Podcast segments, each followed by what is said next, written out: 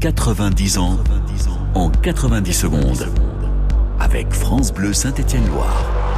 Maintenant que l'AS Saint-Etienne est parvenu à rejoindre l'élite, le plus urgent est d'assurer le maintien. 16 équipes sont engagées dans cette septième édition d'un championnat de France remporté quelques mois plus tôt par le FC Sochaux.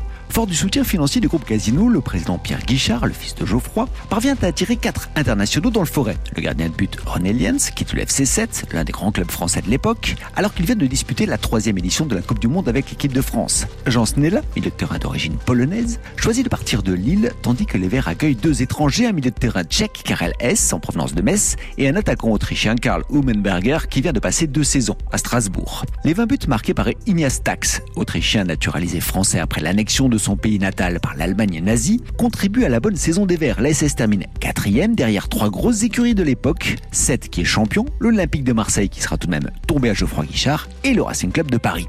Malheureusement, impossible de se réjouir de cette performance. La Seconde Guerre mondiale va bientôt renvoyer le football et les SS au vestiaire. Il faudra attendre la fin du conflit en 1945 pour assister à la huitième édition du championnat de France de première division. 90 ans en 90 secondes. À retrouver sur FranceBleu.fr.